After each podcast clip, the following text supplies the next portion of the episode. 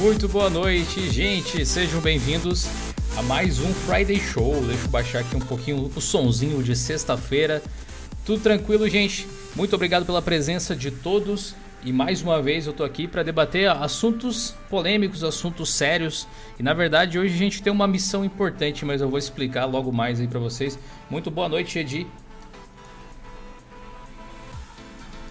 Boa noite, Gil. Boa noite, galera. Bora para mais um Friday Show. A hora do show começou. Boa, boa. Fala, seu Ricardo. Beleza, cara? Bom dia aí, galerinha do Chats. Tudo tranks? Que sempre tranquileira. Vamos aí. Tudo tranks, tudo tranks. Falou polêmica, tamo na área. Falou polenga.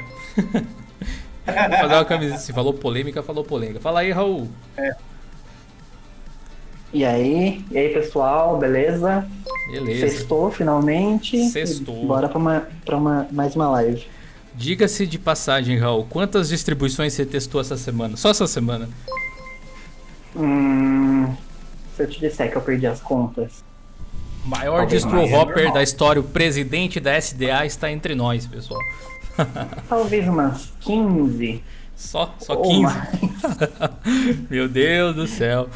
Salve aí, João, Laércio, Pixels, Bruno, Nilson, muito obrigado aí por acompanharem o canal. Sejam bem-vindos os novos seguidores aí, o Paulo Rafael, o Miguel Sanches, o Rogério Greco, olha quanta gente bacana.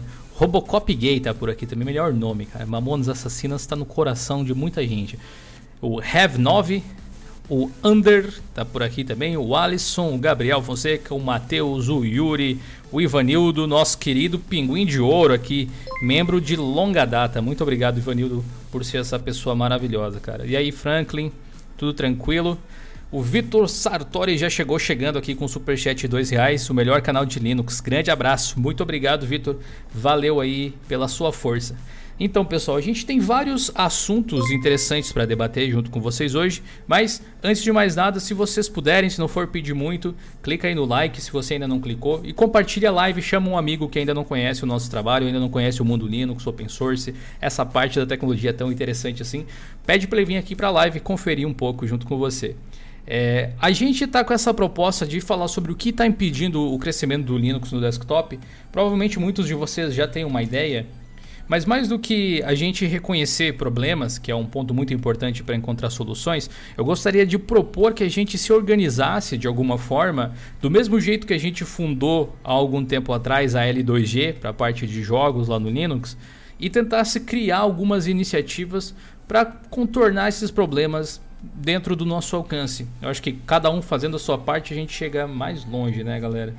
Mas antes de falar um pouco disso aqui, que é o assunto principal do Geocast de hoje, do Friday Show, da live de hoje, eu gostaria de pedir aqui pro Gedi comentar um pouco sobre um projeto envolvendo o OBS que o nosso querido George, desenvolvedor brasileiro aí que trabalha com o pessoal do Gnome, com o pessoal do Endless, realizou nessa semana. Ele é um cara que é muito fantástico em todos os sentidos ali. Ele é um cara muito dedicado a essa comunidade. Eu acho que a gente uh, deve dar esse spot para ele aqui no canal. Fala aí, Gigi. Então, o negócio é o seguinte, para dar uma, uma breve introdução para a galera primeiro, eu acredito que a maioria das pessoas que estão ouvindo aí, que estão assistindo, saibam o que é o Wayland. Então, quem não sabe, é só acessar o artigo que eu publiquei hoje que já vai, já vai tirar as dúvidas por lá. Então, eu vou, vou passar essa parte. O, o, lance é que o Wayland já está em um estágio de desenvolvimento avançado o suficiente para que muita gente possa usar ele sem nenhum problema. Só que ainda tem alguns detalhes, alguns pormenores que não foram corrigidos. Um exemplo é que o OBS Studio não funcionava da forma correta até uhum. ontem, na verdade, funcionava da forma correta com o Wayland. Ele abria, ele o programa Sim. abria normalmente, só que não. O, o que, que é o que, que é o OBS Studio? O OBS Studio é o programa que a gente usa para fazer live. É o programa que eu estou usando agora, inclusive, para poder falar com vocês. Então, para quem não conhecia, é esse software. Isso, para fazer live, para gravar vídeo, captura de tela. Uhum. Na verdade, é o programa que a grande maioria das pessoas usa para fazer live, não só no Linux, é, no Windows também, né? Eu acho que é o mais utilizado, inclusive. E esse programa não funcionava da maneira que deve funcionar no Wayland.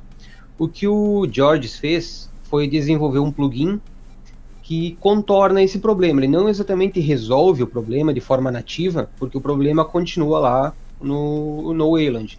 Mas esse plugin, uma vez que instalado, ele faz com que essa funcionalidade passe a funcionar. Só que assim, ainda tem alguns bugzinhos, uh, por exemplo, o preview da captura de tela, quando tu clica em gravar, uhum. ele não aparece no, na interface do OBS. Sim, Mas o resultado final da... Né? Isso, é uma modificação. Mas o resultado final da gravação é exatamente o mesmo do que acontece no, no Shorg, ou no Windows, ou em qualquer outro sistema que o OBS funcione. Show. Então ele desenvolveu de forma gratuita, por livre e espontânea vontade, esse plugin e já foi testado, inclusive. Tem um vídeo lá no artigo que eu publiquei ensinando como instalar, ensinando como utilizar e mostrando que realmente funciona. Uh, ah, Para instalar esse plugin, na verdade, é só instalar a versão em Flatpak do OBS Studio e ele já está incluso na versão em Flatpak do OBS Studio. Show de bola. Então, então já é um já é um passo, já é um avanço de repente através desse plugin mesmo. Os desenvolvedores do Wayland conseguem uh, encontrar uma maneira de fazer com que funcione na, de forma nativa, né? Sim, é importante para poder mostrar o próprio trabalho, né? Quem não conhece, o George consegue fazer de vez em quando, assim, quando ele tem um tempinho, umas lives, uh, umas lives de live code, né? Mostrando a codificação de aplicativos e do próprio Gnome, do Shell, às vezes, ou de algum aplicativo que ele desenvolve. Se você não conhece muito ou tem dificuldade de acompanhar esse trabalho deles, eu sugiro que se você tem Telegram, entre no, no grupo do Gnome do Telegram, no Gnome Brasil. Lá o George está presente, o arroba Fianeron, se eu não me engano. E aí você consegue falar tanto diretamente com ele quanto acompanhar quando ele coloca os links das lives para você trocar uma ideia e tal. E de repente, né, adote um desenvolvedor aí. O cara faz tanta coisa bacana gratuitamente. De repente, né, rola um jabazinho lá pro, pro George também. E uma salva de palmas, né? Pro George aí, porque é, é, é desse tipo de gente que a gente precisa na comunidade. Show de bola, cara. Uma pena Inclusive, que ele, lá... ele aparece de vez em quando aqui nas lives. Eu não sei se ele está presente agora, mas se vocês virem ele por aí, mandem um abraço. E um abraço nele. Inclusive, lá no artigo tem o. tá linkado o site do Georges. Ele faz lives em inglês e em português também. Então, ah, é tem para todo mundo. Muito legal. Sem dúvida. Quero mandar um abraço especial para a galera de Portugal. Tô vendo muita gente de Portugal aqui chegando. Muito obrigado, gente. Espero que vocês se divirtam e conheçam coisas novas aqui junto com a gente, beleza? Quem já é recorrente aqui, o meu muito obrigado recorrente também. O Ricardo tem uma coisa legal para contar para vocês a respeito do Regato S, distribuição brasileira baseada no OpenSUSE, nosso querido Josué. Tem um, um, uma entrevista com ele aqui no canal, acho até que são dois vídeos, se eu não me engano, que vale a pena vocês conferirem, beleza? Mas conta aí, Ricardo, qual que é a grande novidade? Bom, a primeira... Bom, boa noite, pessoal. Aí, boa noite, viu. boa noite. É... Eu acho que eu vou ter que ficar por um bom tempo aqui no Regata, enquanto a base Ubuntu não decide que faz com as híbridas, né? Por hora, o Regata tá chuchu aqui na minha, ou quando não me deixa muito nervoso. Bom, mas eu não sei se o pessoal sabe, é, o Regata ele tem uma, uma loja, né? E dentro dessa loja tem o, acho que é Game Pass, se eu não me engano, o nome do... É, é, eu, acho que, eu acho que talvez ele tenha que mudar esse nome no futuro para não confundir, né? Mas, é. mas enfim, eu e, acho que é esse o nome da ferramenta hoje. É, que dela instala a Origin, a Baronet, acho que até o Play. É tipo um Lutris, né? Da vida, assim. É um Lutris. Só que com as soluções lá dele e tal. Só que eu recebi de primeira mão dele mesmo, né? Que eu falei para ele, ó, vou usar o Regata para produção para mim. Né? Por hora não sou mais base Ubuntu. Ah... então eu vou lá de OpenSUSE. Suzy. E. Hã? Suzy, né? tem Suzy, é, é tudo camaleão. e falei para ele, ó, vou te encher, tal, tal, tal, tal. Aí ele falou, ó, tem uma coisa para te mostrar. Aí ele me mostrou a nova cara desse Game Pass. E, gente... Tem imagens aí? Eu tenho no, no meu Telegram. Deixa eu ver manda, se Manda aí que eu mostro pra galera. E, cara, é a coisa mais linda que eu já vi na vida, velho. Sério. Chuchu, beleza. Num... Acho que nem no Windows eu vi um troço desse, velho. Coisa mais linda do mundo, velho. Deixa eu achar aqui. Tio Dio, tio Dio. Deixa eu ver se pega aqui. Ele, é- ele, vai ser- ele- ele é um software, então, para você gerenciar run- runtimes. de- runtimes não seria o termo, não. É Isso. tipo plataformas de jogos, Steam, coisa do tipo. Isso. Então, vai ser que nem o Lutris. Pelo que eu entendi aqui. Ser que nem o Lutris e já dei umas ideias lá para ele de do que ele já deixar prontinho pra galera. Uhum.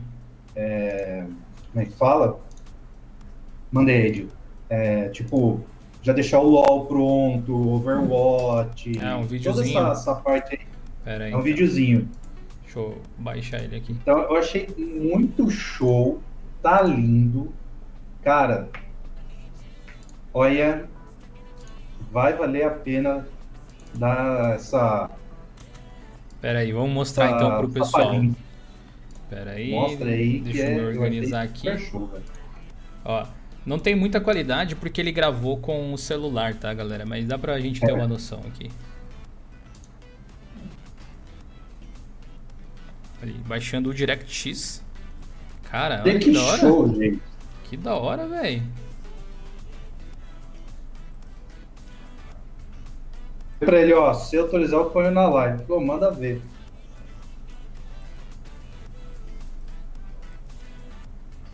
Caraca, tem um design melhor do que a Origin. De verdade. Muito massa, né? Esse, essa, esse visual Cara, casa olha bem com o show, né? velho.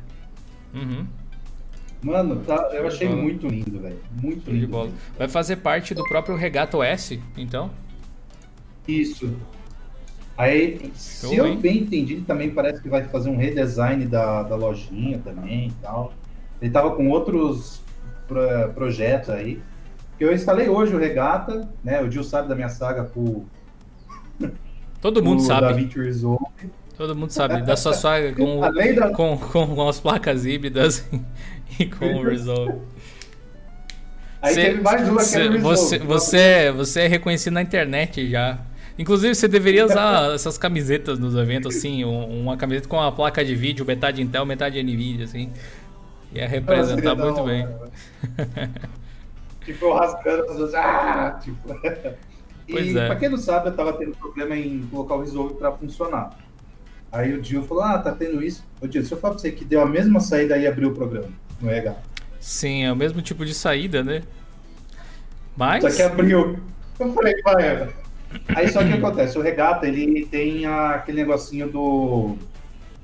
Ah, que é a Nvidia lançou lá de você fazer só algumas coisas sair pro Nvidia. Ah, sim, sim. A implementação. Então, o pro... Vem cá, é, me tira, uma, então, me tira uma dúvida aqui que eu não pude pedir pra você antes. Você instalou o DaVinci Resolve pelo, pelo aplicativo do site ou você baixou da loja do Regata que tem o click install lá? Eu baixei da do site, porque o Aham. da loja tava antigo, na Entendi. versão 14. Entendi. Eu acho que devia estar fora do ar. a- Se eu não me engano, página, essa né? versão do, do OpenSUSE, do Click Install, foi o próprio Josué que fez do, do DaVinci, que tá lá. Na época. Sim, sim. Então eu já falei pra ele, ó, tem alguns programinhas aí e tal que é bom você dar uma. Como é que fala? Uma, uma atualizada. Uhum. OBS, né? Já que a gente entrou aqui de regata, tá na última versão e tá com o NVENC, Dio. Yes! Aí eu vou testar se o OBS interfere na minha gameplay, porque eu tava tendo um grande problema. Eu abri o OBS, eu perdi pelo menos 30 FPS do jogo. E consumo de CPU e lá pra casa do chapéu. Ruim, hein? Então, não, tava. Eu falei, ah, 40 FPS pra galera ver, acho que tá bom. Mas eu falei, não, eu quero entregar coisa de qualidade. Então, é... vai ser essa minha nova saga. Né? Beleza, É, acompanharemos aí os próximos capítulos, então. E não der o BO, eu não ficar nervoso, qualquer coisa do tipo. Então, muito provavelmente vai ter um vídeo no canal. Porque, gente, é absurda a diferença de você editar o vídeo no Caden Live e no Resolve. É verdade. Desculpa aí, mas Não, eu cheguei no mesmo não, ponto que não o é, não é, não é vídeo, né? que, mas é aquela coisa, não é que o, o Caden Live é ruim, muito longe disso. É que o Resolve é muito bom nessas coisas, especialmente na renderização.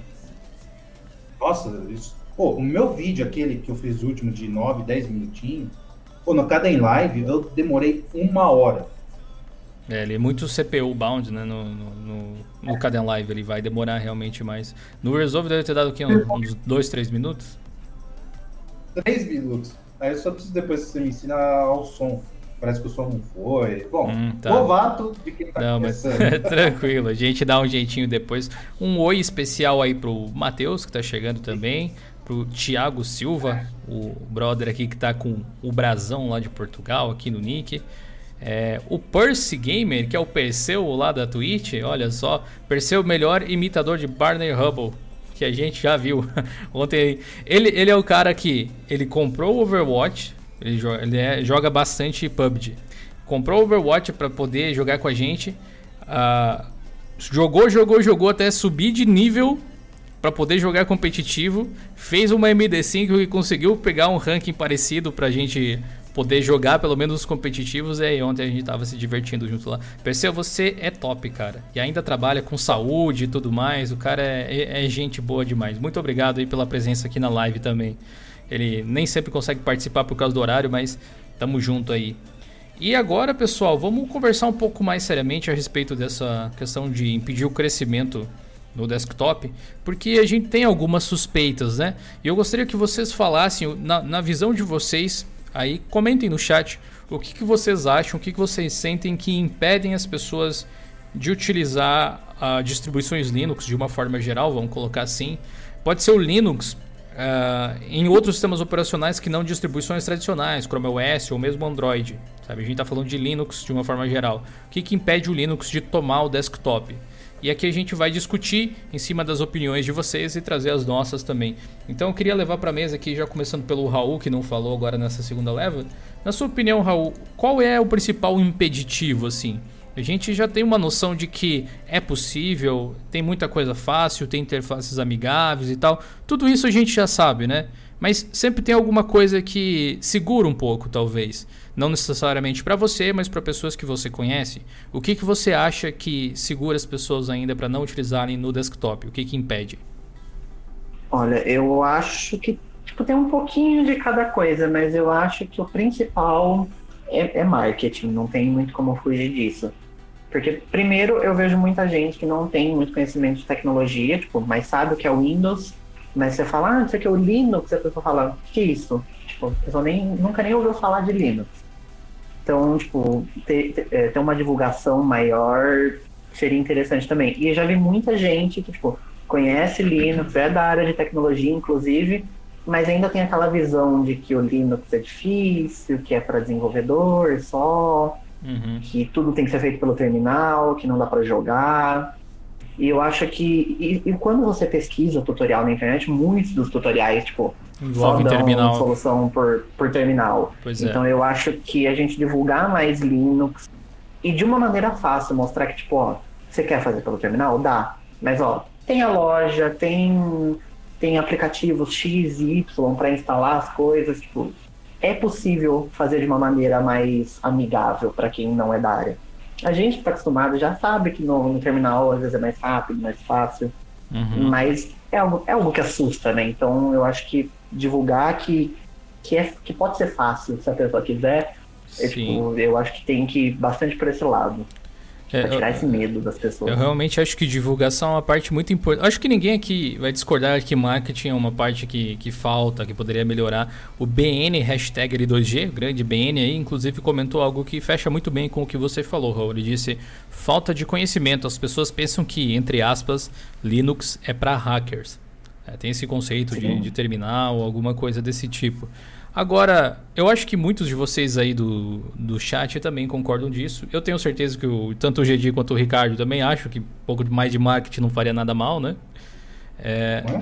mas a gente, como não necessariamente desenvolvedores, mas é, fomentadores dessa ideia de que a tecnologia ela poderia ser mais inclusiva de certa forma, que essas benécias elas poderiam chegar a mais pessoas, o que vocês acham? Agora sim, vamos criar um brainstorm legal aqui. O que vocês acham que a gente poderia fazer para melhorar esse tipo de conteúdo de marketing? Eu vejo ah, no Instagram, por exemplo, comecei a seguir alguns criadores de conteúdo menores é, que estão começando agora. Alguns já têm alguns milhares de seguidores, outros ainda estão aí nas dezenas ou centenas, que eles falam sobre Linux e fazem um trabalho muito legal, inclusive. Mas eu percebi que às vezes dá aquela escapada porque a gente ensina mais ou menos como a gente aprendeu. E muitas vezes a gente aprendeu de um jeito mais difícil, saca? Então, por exemplo, eu vi um tutorial do cara, ele fez muito bem feito, inclusive, mas era como ver as configurações de hardware do seu computador com Linux, com Ubuntu, era especificamente. E aí ele foi lá e puxou um HTOP no terminal para mostrar os processos e depois mostrou o INXI, se eu não me engano, para mostrar daí as configurações de hardware ou NeoFET, essas coisas assim, tudo terminal. Realmente todas essas coisas funcionam, mas as pessoas inevitavelmente vão associar com terminal, com necessidade de usar linha de comando.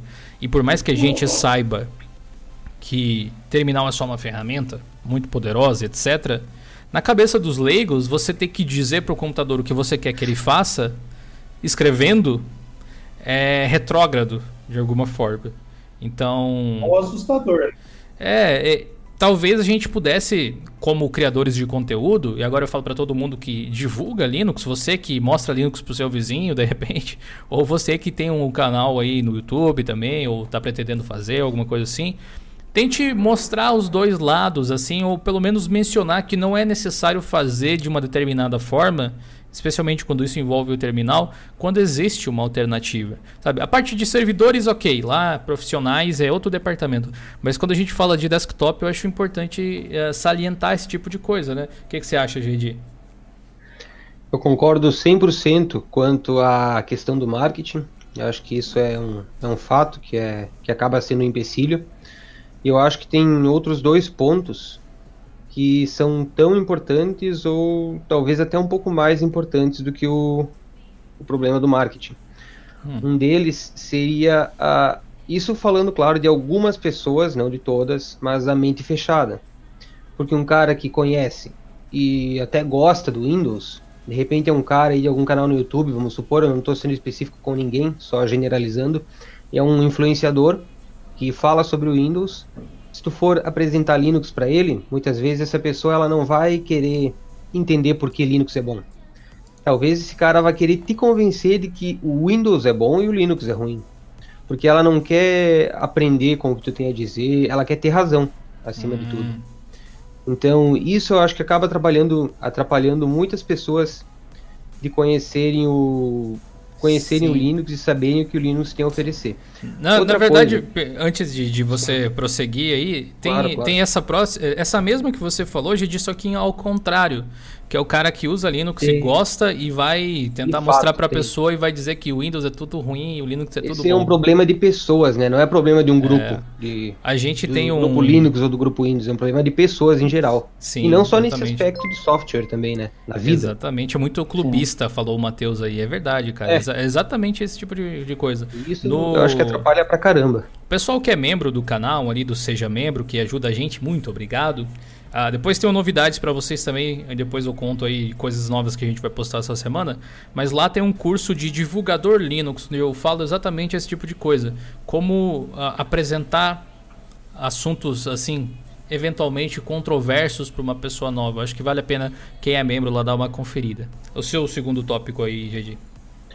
Meu segundo tópico é uma coisa que a gente até já falou no tanto no blog quanto no canal, tu mesmo já falou em alguns vídeos, que é o hábito a pessoa está aqui usando o Windows, ela está acostumada a utilizar o Windows, sempre utilizou, é só o que ela conhece. E ela simplesmente tem aquela preguiça de conhecer um negócio novo que muitas vezes é até melhor. A pessoa fica acomodada ao que ela tem e ela não, não tem aquela vontade, sabe? Aquela empolgação de conhecer algo que pode ser melhor para ela. Provavelmente porque na adaptação vai ter um, ela vai ter um certo trabalho, porque querendo ou não, é um outro sistema bastante diferente, tem muitas semelhanças, tem, mas também é bastante diferente e vai ter um processo de aprendizagem. Então a pessoa já tem um sistema aqui que ela usa e e ela não quer ter esse trabalho de reaprender algumas coisas para utilizar um outro sistema. Então acho que o hábito é uma coisa que atrapalha muito também. Ah, com certeza. Hábito is a bit, né? É muito difícil a gente Isso. mudar não só de sistema operacional, mas de qualquer coisa, eu diria. É. É, o, deixa eu ver aqui o comentário que eu tinha achado. O Diogo Oliveira dos Santos fez um comentário que é pertinente. Eu concordo até com você, Diogo. Ele disse que até o próprio Linus Torvalds lá disse que enquanto não vier pré-instalado em máquinas e tal, Uh, as pessoas não vão saber necessariamente que existe, não vai se popularizar em, em massa e tal. Né? Como ele disse, imagina se nos celulares precisasse que o usuário tomasse a iniciativa de instalar o Android. Isso iria também diminuir com, com certeza a ascensão do Linux nesse segmento, assim, da forma com que a gente conhece hoje, pelo menos. E de fato é verdade, né? Mas é parte do problema. Teve alguém que comentou aqui que marketing. Cadê? O Ruda Ximenes. Marketing não é o problema, ele comentou. Falta uma empresa instalando Linux bons com o usuário final, como Mint ou Elementary notebooks para o usuário final. Tipo, a mesma coisa, né? Só que de outro jeito. Mas eu acho que, Ruda, marketing sim é um dos problemas. Eu digo que atacar essa questão não é necessariamente algo que vai trazer a melhor solução possível, porque essa parte de vir pré-instalado realmente faz diferença, especialmente para usuários leigos, né? Só que quando isso acontece, pelo menos do conhecimento da gente aqui no Brasil, geralmente anda umas distribuições muito nada a ver que o pessoal meio que sai correndo já assim, manda compra com Linux para baratear o custo e já corre formatar com Windows pirata na primeira esquina que encontrar é. ali, infelizmente. Mas é aquela coisa, a gente como consumidor, a gente não tem infelizmente tanto poder direto assim para alterar essa realidade. Mas como consumidor também a gente pode cobrar as empresas das quais a gente quer comprar hardware e pedir versões ou sem sistema operacional ou com uma versão de, de Linux, por exemplo, para que eu não precise instalar. Quando você vai comprar, quando você vai entrar em contato com uma marca, dá, manda aquele e-mail lá no suporte pedindo isso, né? De repente vai abrir uma requisição, vai no fórum que, de suporte que essa empresa tem, né? Tenta dar uma agitada ali na comunidade para eles perceberem que é importante dar opção para as pessoas, mesmo que nem todo mundo vai querer comprar esse material, porque no fim das contas eles não perdem nada. É um sistema completamente grátis ali. Só que tem aquela questão do suporte, eu acho, né? Muitas empresas não querem ir para esse lado porque não tem, de repente, um suporte capacitado para prestar o atendimento ao público, algo assim, é um pouco complicado. O que sim a gente pode atuar diretamente é o marketing, justamente. Não é? O que, que você acha, Ricardo? Bom, eu acho que tem bastante coisa que eu vejo, tô vendo aí no chat o pessoal falando, aqui os amigos da mesa falaram. Aí, é, tem várias coisas. Por exemplo, esse de vir pré-instalado é uma coisa. Ah, o pessoal falando, vi bastante gente falando games e Office. Uhum. É, eu creio que a parte de Office por exemplo, tem a parte de planilhas complexas lá com macro, que realmente é um calcanhar de Aquiles, né? Mas isso, é, isso quando o macro é construído com um software de planilhas que é proprietário, né? É, é exatamente. Então tem essa parte, né? Mas eu creio que, pegando o gancho que eu vi lá no, no comentário da, da, da site ZDNet, É, o que está faltando para o Linux né, crescer no desktop, pelo menos chegar no mesmo patamar da, do macOS e tal, seria realmente ter um padrão. Ah, mas vai morrer um monte de. Não, gente.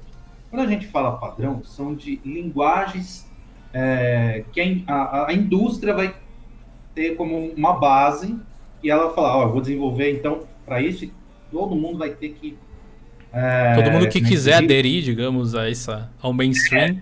É. vai estar tá ali, vai estar tá lá a receitinha de bolo, né?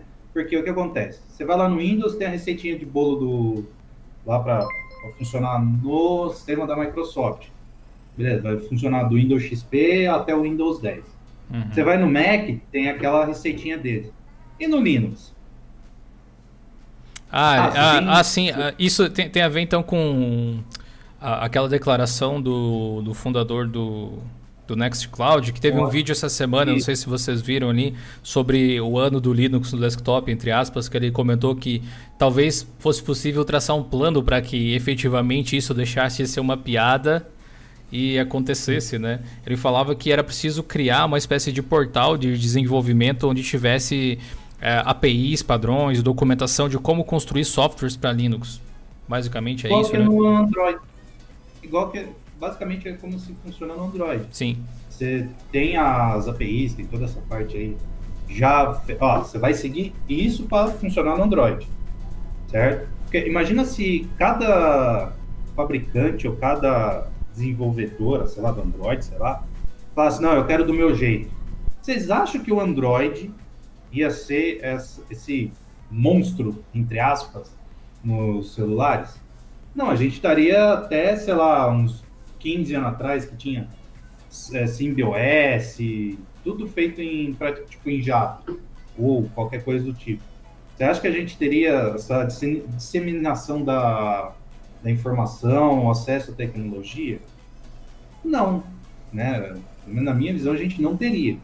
Então, uh, o que falta para uh, o pessoal, né, ou uh, usuário doméstico, as empresas, os gamers, é, ter essa, essa unificação, porque o que acontece?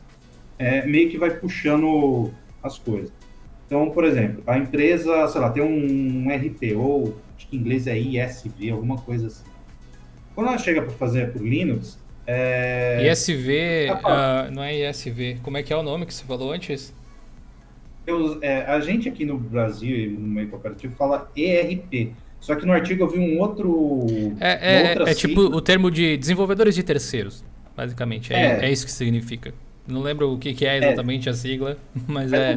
Traduzindo, é, quer dizer isso. Tipo, pessoas que fazem aplicativos, desenvolvedores.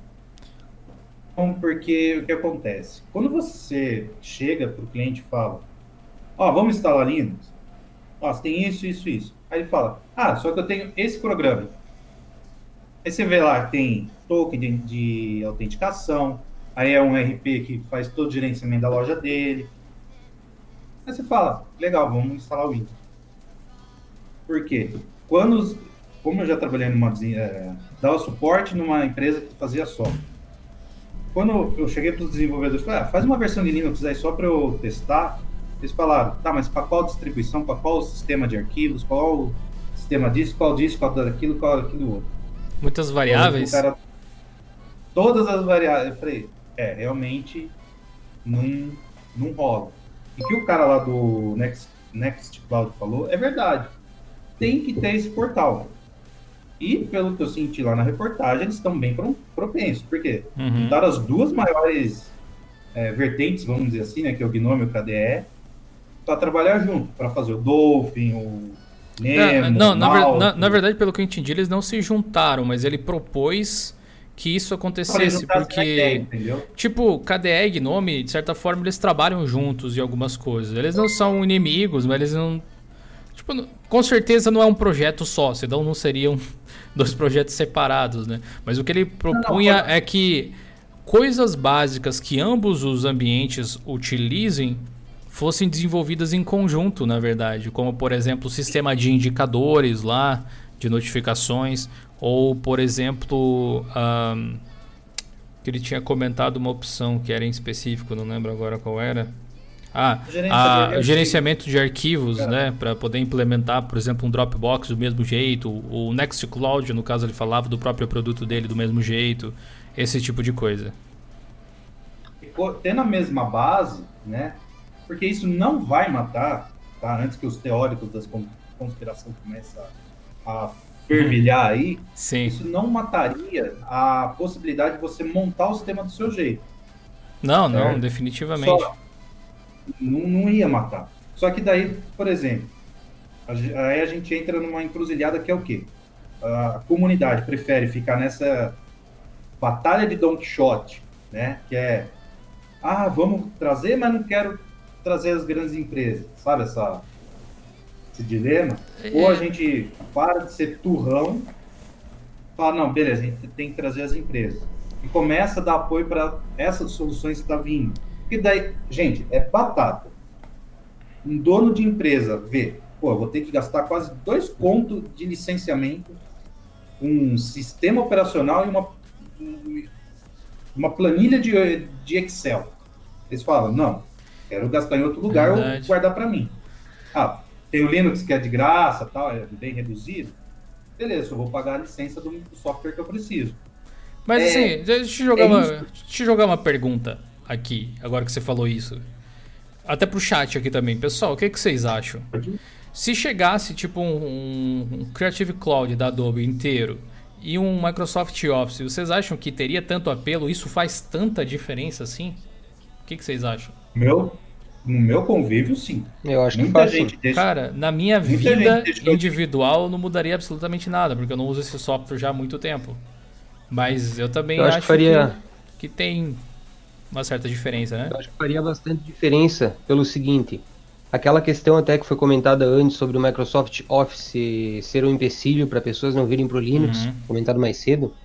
Eh, eu acho que tudo, e também sobre o Creative Cloud, aí, o Premiere, o Photoshop e tudo mais, acaba caindo naquele tópico que a gente falou primeiro do hábito. É. Porque para a maioria Fato. das pessoas, não sei se a maioria, mas para muita gente que usa o Premiere, que usa o Photoshop, elas não precisam de tudo o que o Photoshop tem a oferecer. E o GIMP, o Kdenlive, o agora me fugiu o nome do que tu usa aí de o, o DaVinci, Aham. serviriam perfeitamente também para elas. Talvez algumas pessoas que trabalhem com esses softwares não possam se dar o luxo de fazer uma transição porque elas dependem da, daquilo para ganhar dinheiro. Então elas não Sim. podem reaprender e, e ganhar dinheiro ao mesmo tempo, talvez. Mas para a grande maioria das pessoas, na minha opinião, acaba caindo naquele problema do hábito e da falta de vontade, talvez, de, de reaprender algo novo. Sim, o que eu acho é que, independente, Eu- eu- independente de chegar ou não, ah, sempre vai ter, tipo, uma desculpa, independente do que aconteça no futuro. Sempre vai ter um software aleatório, X lá, que, ah, esse não tá, então não serve pra mim. Então, ah, é mais difícil o entra caminho, naquela- é mais difícil o caminho que a gente tem que ir, mas se fosse parar pra pensar, tipo assim, vamos pensar logicamente. Você não gostaria de ter um software que é seu, literalmente, tipo o- um GIMP da vida, que pudesse fazer tudo que você faz no Photoshop nele sem você precisar pagar licença, que fosse gratuito? Assim, esquece por um instante recursos ou se você gosta ou não das ferramentas. Essas características elas são importantes para você. Porque imagina se fosse exatamente um Photoshop só que open source, com o nome de GIMP. Seria legal, certo? Acredito que muita gente toparia essa. Agora, como você vai conseguir ah, fazer essa mudança se você não começar em algum momento a endossar essa plataforma e ao invés de pagar um valor mensal, por exemplo, na Adobe, você doar esse valor mensal para o GIMP? Que tal? Teve Eu um. não quero cortar sua atenção, desculpa aí a palavra, mas no mundo, no mundo real não funciona assim, velho. Infelizmente Não, não, não, funciona. sem dúvida, mas eu tô propondo uma, uma solução aqui que, obviamente, as pessoas não iriam adotar em grande massa, assim, mas é um tipo de raciocínio que nem sempre passa na mente das pessoas.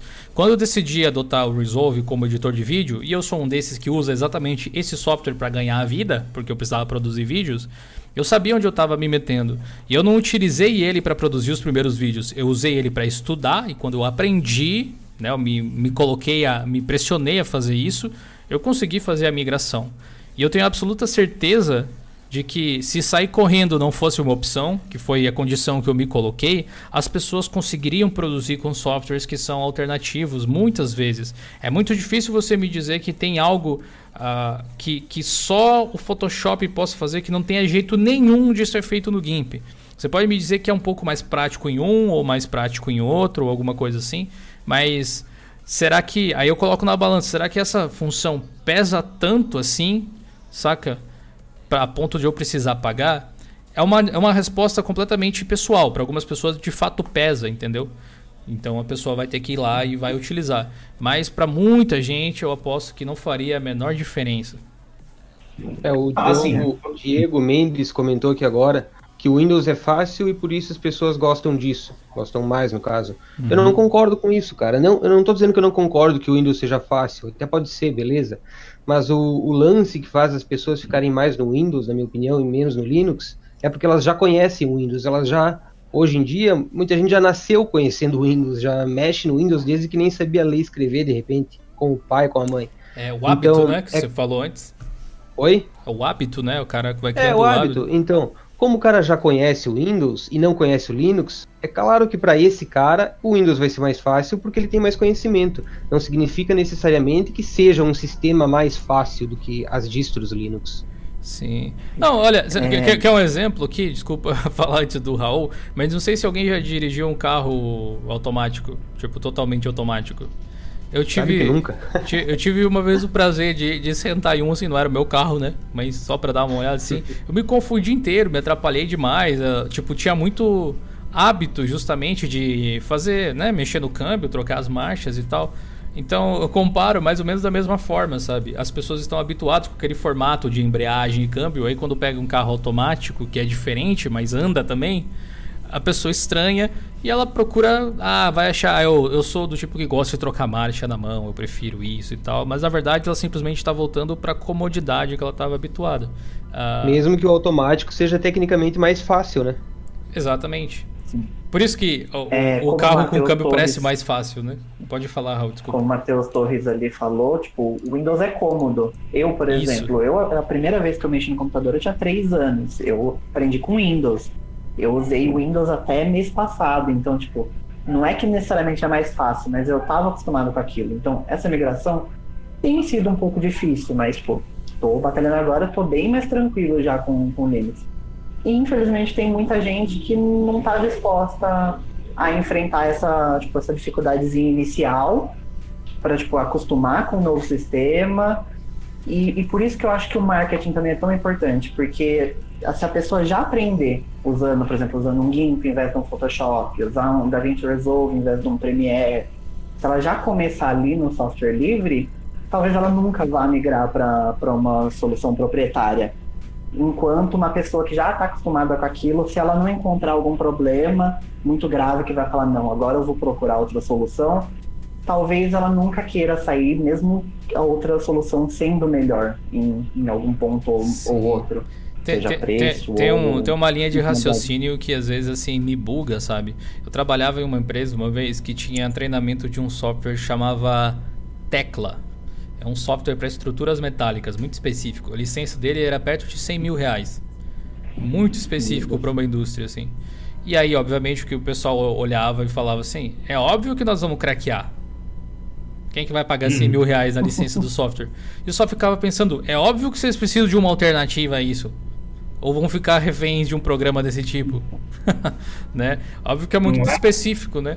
Mas que tal fomentar daqui a pouco esses 100 mil reais e tentar criar, ajudar uma fundação que trabalha, sei lá, com, com CAD, por exemplo, algum software do tipo, para que crie uma alternativa viável para esse tipo de negócio. É muito dinheiro para você gastar só com um, um, um papel virtual te dizendo pode usar. Não é teu, mas pode usar, sabe? Não faz sentido na minha cabeça esse tipo de coisa. E aí a gente é, entra numa então... questão mais filosófica também, né? Porque tem muita gente que simplesmente não vê problema em craquear. Acha que, tipo, tá tudo bem usar o Windows de graça. Tanto que isso não, não tanto financeiro, mas sim uma questão cultural. Tem gente que pirateia aplicativo de um real do Google Play. Tipo, a pessoa teve o dinheiro de comprar o celular, pagar a internet, não tem um real para um aplicativo, é, não tem como falar que é financeiro, é uma coisa muito cultural. Então, tem, tem muitos pontos aí, né? É, é que daí depende, né? Por exemplo, empresa, quando craqueia, é, é foda, velho. Porque assim, você pensa, ah, uma empresa gigante, ah, vou pagar 100 mil num, num software, só que daí eu vou ter um retorno de 2 bi. Aí compensa, né? Sim. Eu, Agora o cara craqueia um software de um real, ah, vá pra, pra casa do chapéu, pô. É, mas na, prática, é na prática é a mesma coisa, né, cara? Esse software tinha esse preço porque ele era muito específico.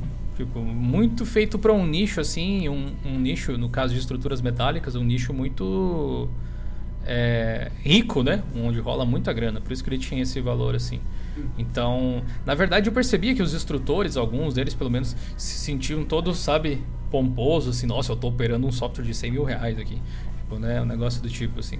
O Igor Oliveira comentou o seguinte: mas o que move o mundo? O dinheiro. Eu não ligo para pagar as empresas de grandes nomes como Adobe, já que ela sempre irá inovar e contratar os melhores para fazer um app padronizado e melhor. Bom, concordo com você que o que move o mercado, não necessariamente o mundo, é o dinheiro. E eu também não ligo de pagar por softwares que eu gosto, assim. Mas o software ser pago não quer dizer que ele é melhor necessariamente, o que os melhores profissionais estão lá e tal. E realmente a padronização ela aconteceu em torno do software. Então tudo que eles lançam, entre aspas, acaba se tornando padrão porque a popularidade atingiu um nível mais alto. Mas a inovação acontece muito em outros lugares também. Você não tem acompanhado, por exemplo, o Blender se tornou, vem se tornando padrão da indústria 3D de modelagem aí, é porque é uma fundação, não é uma empresa. E tem muitos desenvolvedores ótimos que estão ali porque são muito bons naquilo que fazem e querem o Blender melhor porque eles querem ter uma ferramenta melhor para fazer os seus trabalhos sem precisar pagar nada muitas vezes. Só que com uma fundação como estrutura fez com que eles pudessem se organizar de uma forma empresarial, na verdade. Então, eu não discordo de você que quando, quando o dinheiro entra, você tem verba para fazer coisas melhores. Isso acontece em todo lugar, inclusive no nosso canal aqui, no nosso projeto. Mas ter dinheiro não significa fazer o melhor necessariamente. Sim. É, dentro da, dessa comunidade de vídeo também existe toda uma piada em cima do Premiere, porque ele tem muito problema de, de ficar crachando. Eu conheço um, um editor de vídeo, tipo, trabalha para canais grandes, inclusive, e tipo, ele mantém duas versões do Premiere porque certas coisas é bugado numa versão, certas coisas são bugadas em outra versão, e, tipo assim, você tá pagando, não, não sei exatamente quanto é, mas tipo, acho que 200 reais por mês pra ter um software que não tá funcionando direito. Bom, é, a gente, então, a gente é, viu tipo... muita gente migrando pro Resolve recentemente, no Mac, no Windows, não no Linux necessariamente, Sim. justamente para fugir de, uma, de um pagamento de licença recorrente, que é um modelo que ao longo dos anos se põe na ponta do lápis aí se torna tipo, dá um valor assim considerável e tal. Especialmente se você não ganha muito dinheiro com isso sabe? Se você é um estúdio ou trabalha numa produtora alguma coisa do tipo é, é outro departamento. Mas tipo se você faz alguns vídeos só você paga por esse software talvez não seja o melhor dinheiro investido se existem alternativas gratuitas que permitiriam que você colocasse sua criatividade ali do mesmo jeito e tal. Mas assim, é uma decisão pessoal novamente, né? Vai de cada um analisar. Mas, de fato, é foda, né? Sim, é uma sensação ruim quando você paga por algo que não funciona. É tipo comprar um lanche ruim. Pior dinheiro, é. né? Dinheiro mais mal gasto que tem é quando você compra um sanduíche ruim. é tipo isso, né? E ainda vem cabelo. O na, Masu... na, minha visão, é Opa. O Masuhiro comentou o seguinte: o que me prende no Windows seria um. É, opa, deu uma subida aqui no chat, peraí. Seriam programas como o FL Studio, FL ou Fruit Loops, eu acho, Ableton Live e os VTS. Não sei se essas coisas vão rodar no Cube OS. é, o Cube OS é bem particular mesmo, o Masuhiro. Uh, mas existem alternativas para você produzir música no Linux também. Eu recomendo o canal do nosso querido amigo Vartroy, tem uma entrevista com ele aqui no canal, inclusive, ele produziu todo o álbum da banda dele utilizando só o software livre, usando o caderninho, inclusive, como sistema operacional. É, o, o Onei Araújo mandou dezão aqui no superchat. Muito obrigado, Onei. Boa noite a todos. Boa noite, Onei. Quando comecei a usar o Ubuntu em 2007, pouca gente usava Linux, entre aspas. O canal de Linux não existia. Verdade, né? Nem, nem conhecia Linux, eu pessoalmente, praticamente. Passados 12 anos, Sim, crescemos muito. E quantos migraram por causa do canal? Difícil dizer, mas a, ah, a gente se sente muito honrado por fazer parte do aprendizado, assim, da descoberta de tecnologia de muita gente, pelo menos no Brasil. Né? É, eu vou tentar fazer algo especial, eu espero, nos próximos meses e tal, porque de fato a gente está chegando a 10 anos de Geolinux, uma década já, cara. A gente está chegando lá, quem sabe, né? E eu vou aproveitar esse intervalinho aqui para anunciar para vocês que tem um curso novo chegando no Diolinux Play para os membros do canal. Se você ainda não é membro, considere ajudar a gente a manter o nosso projeto. Você vai ter alguns é, badgezinhos que você pode usar na frente aí do seu nome, além de um monte de emojis especiais. Vocês podem demonstrar para mim ali no chat, por favor, os pessoal que são é, membros já. E quando você se torna membro, você tem acesso a uma série de vídeos que a gente produziu exclusivo para membros. Você acessa pela aba da comunidade, mas a gente criou o play.diolinux.com.br, que é um lugar mais organizado para você acessar essas coisas. Nessa semana a gente vai estar tá publicando um curso de Blender 3D para você aprender a modelar. A gente criou um modelo bem legal com a placa RTX 2080 Ti da Nvidia. Mostramos até, até para Nvidia lá no Twitter, eles mandaram que ficou massa pra caramba e tal, eles curtiram bastante. Com o professor Júlio, ficou bem legal. Então, pelo mesmo valor, que é R$19,90, R$19,99, alguma coisa assim. Você ajuda a gente, ganha essas, esses emotes aí para usar na live, igual o Alisson tá fazendo e tudo mais. Os badgezinhos de fidelidade, igual o pinguizinho dourado que ele tem ali, que é já de um ano e um mês de parceria. E por esse valor você acessa o curso de Blender, o curso de GIMP que tem lá, o nosso curso de Terminal Linux, o curso de edição de áudio e ainda outros conteúdos que tem lá, como palestras, o curso de divulgador Linux e tudo mais. Então tem uma série de vantagens que a gente está trazendo para a comunidade, para quem ajuda a gente. É uma troca de favores, digamos assim. E eu espero que vocês gostem muito aí do curso de Terminal. Uh, aliás, do curso de Blender, o de Terminal também, mas o de Blender tá para sair aí. Em breve vai ter o curso de Caden Live também e o curso de Shell Script. Então, tudo isso pelo mesmo valor. Olá. Se você assina, você pega esse pacotão aí e assiste quantas vezes quiser. Beleza? Cyber Anonymous, obrigado pelo um real aí no superchat. Você não falou nada, mas tamo junto. É nós. Espero que vocês gostem do Dio Linux Play. A gente tá fazendo com muito carinho, de fato. Agora, pessoal, o que, que a gente pode fazer? Que ações a gente pode fazer para contornar um pouco dos problemas que a gente pode contornar dentro do mundo Linux. A gente falou sobre divulgação, sobre a forma de chegar e tal. Que tipo de ações vocês achariam legal que a gente pudesse promover de repente até aqui com o canal? O que, vocês acham que seria bacana?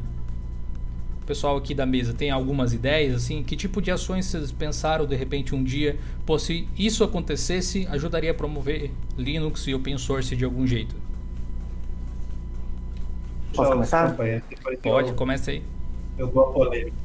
É, eu acho que uma coisa que a gente já faz, né, que eu vejo muita gente fazendo e que quanto mais melhor é conteúdo.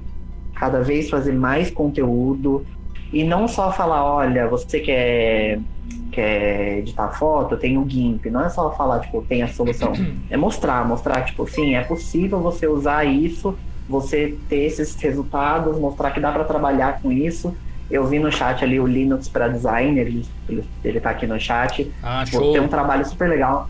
É, é, mostrar que, tipo, que é possível você trabalhar com isso usando, usando Linux mesmo, mostrar que pode ser fácil.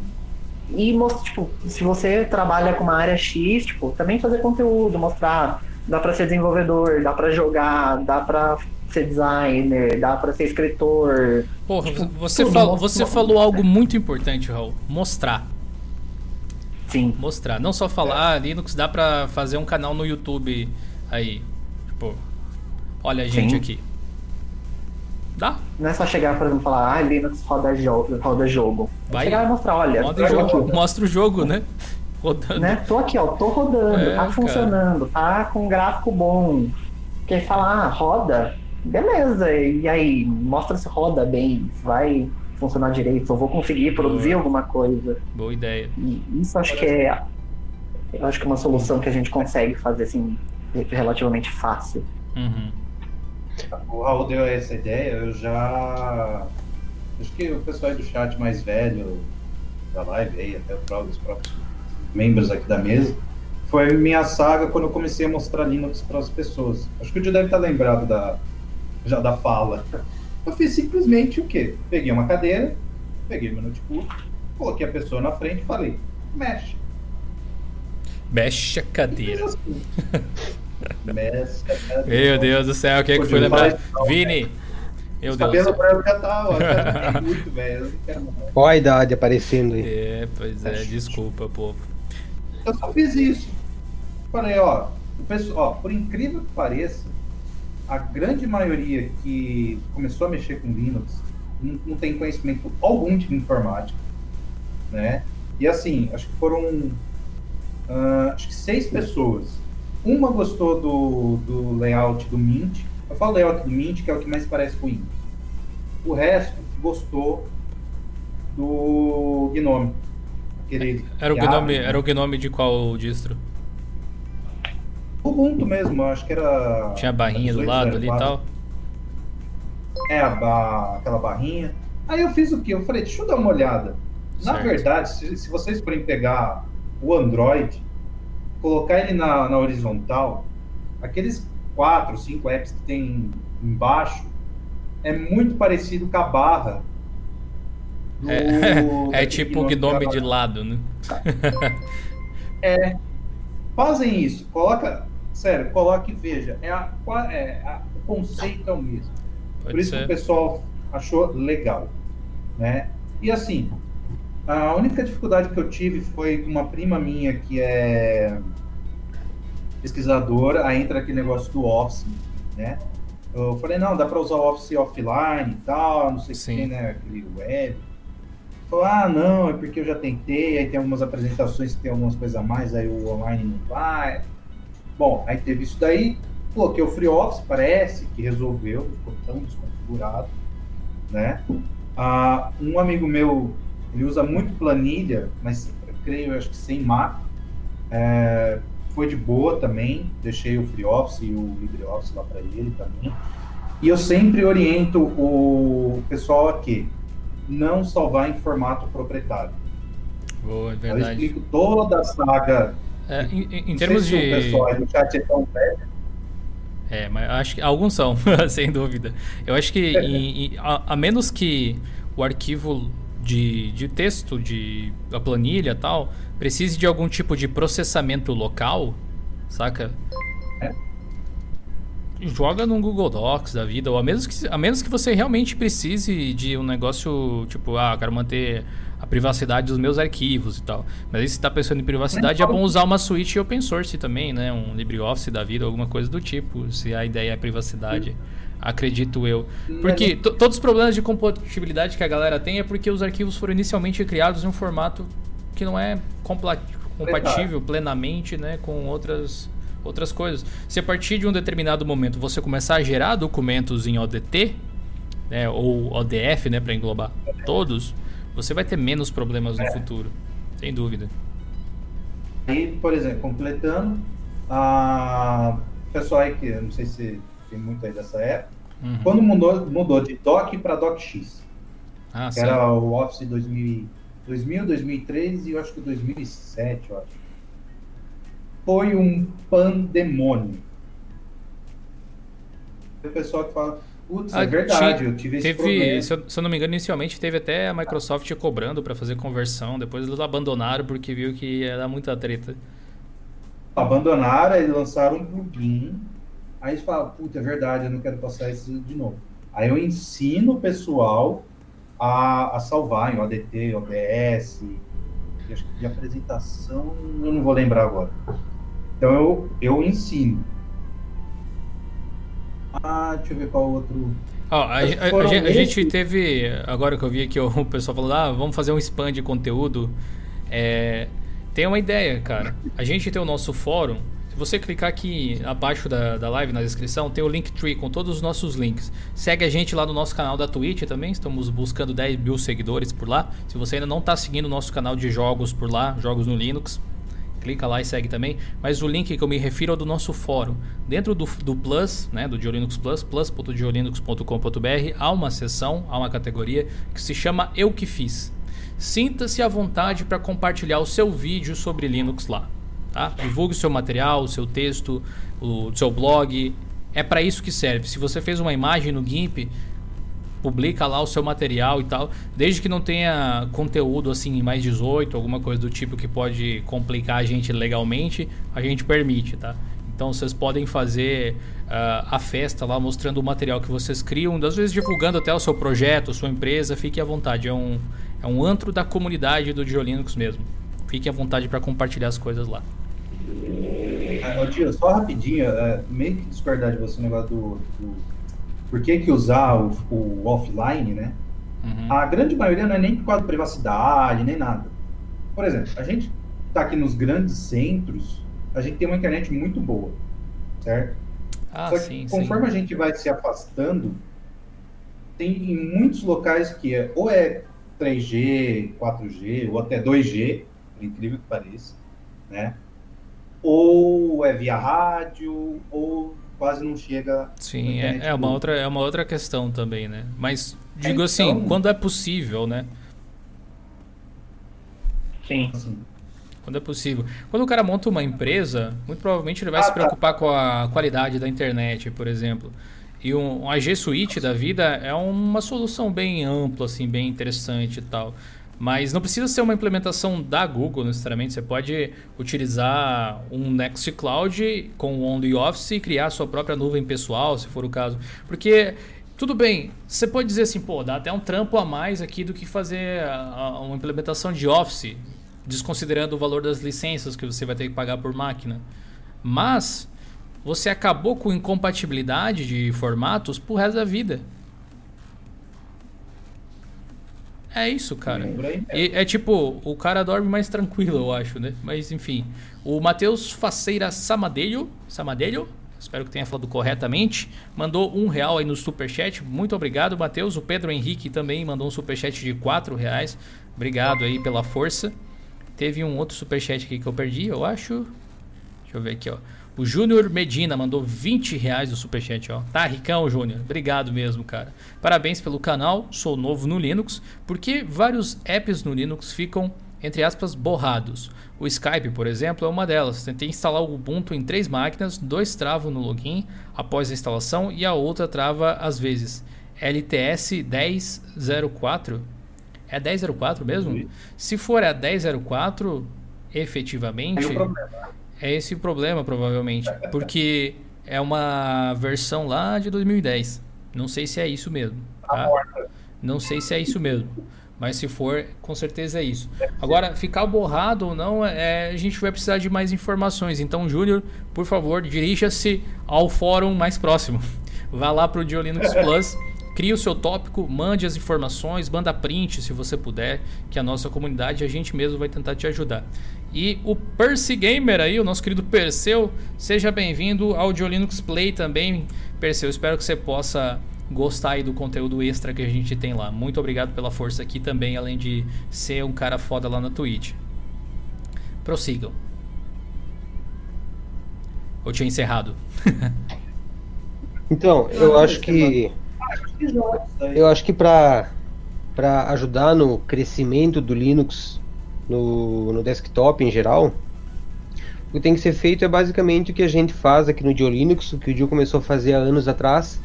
E eu acho que seria legal se quem tem interesse em ajudar dessa forma desse uma, uma boa olhada em como a gente produz conteúdo, tanto no, no YouTube, quanto no fórum, quanto no, no blog.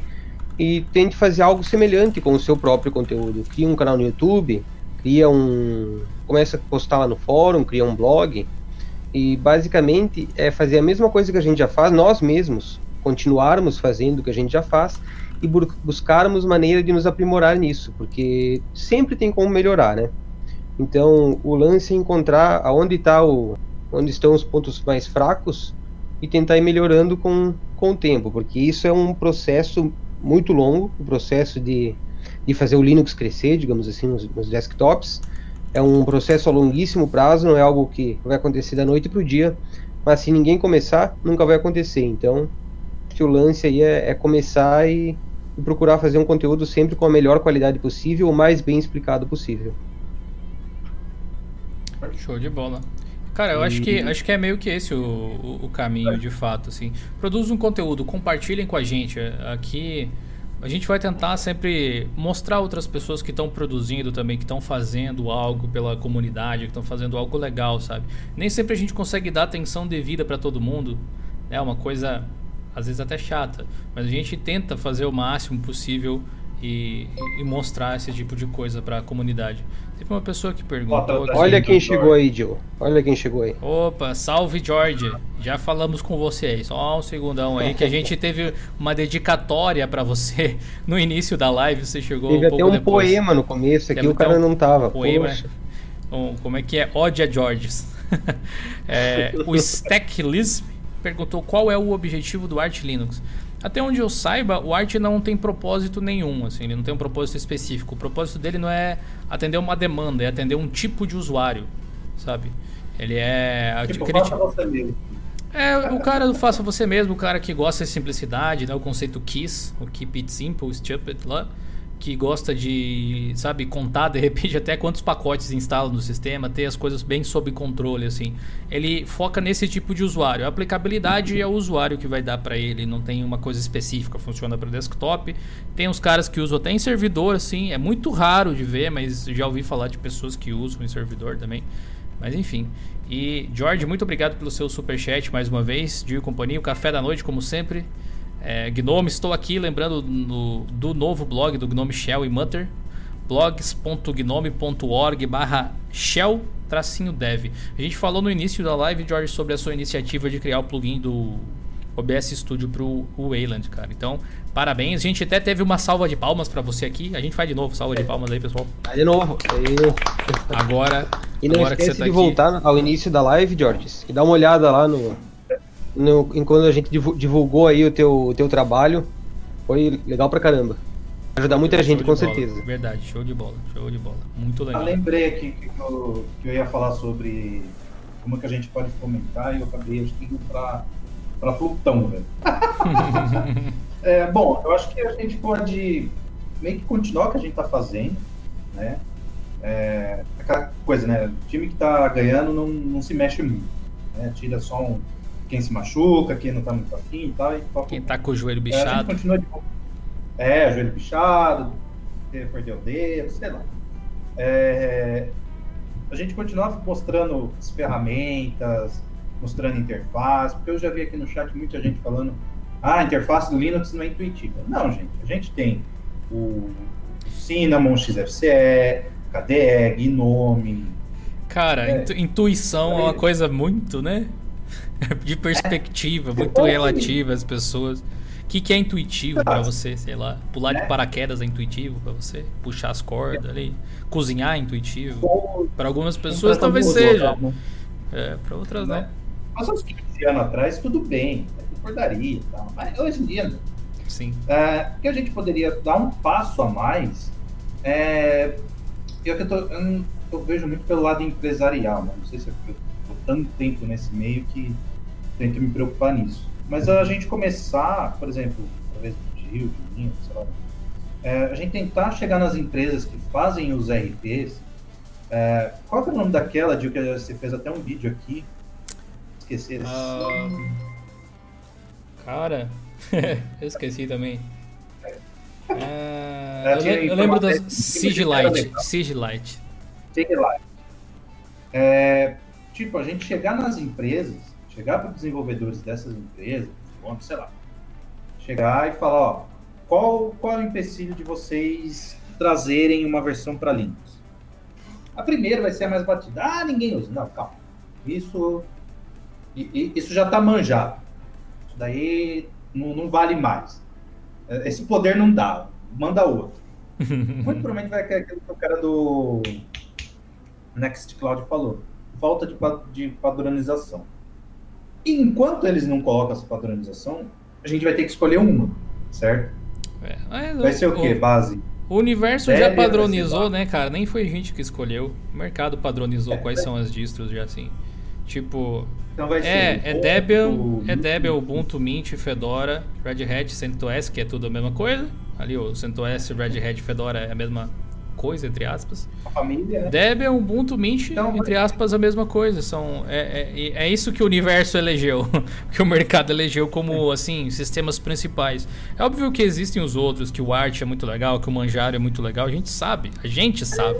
Mas ah, A o gente mercado ele não sabe, atende essas, essas Isso. distribuições, não leva, pelo menos por enquanto, vai saber no futuro, por enquanto, com a mesma seriedade que leva uma distribuição como uma Red Hat da vida, não tem nem como comparar. né?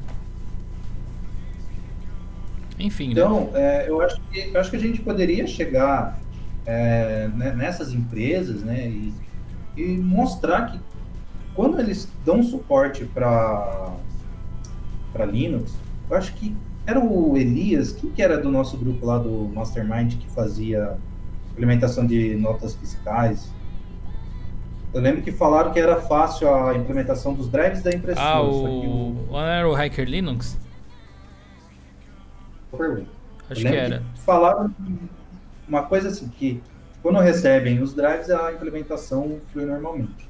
Uhum. Então, a gente chegar e começar a mostrar é, como, por exemplo, ah, mas qual vou escolher? A gente fala Ubuntu e Fedora barra CentOS, lá.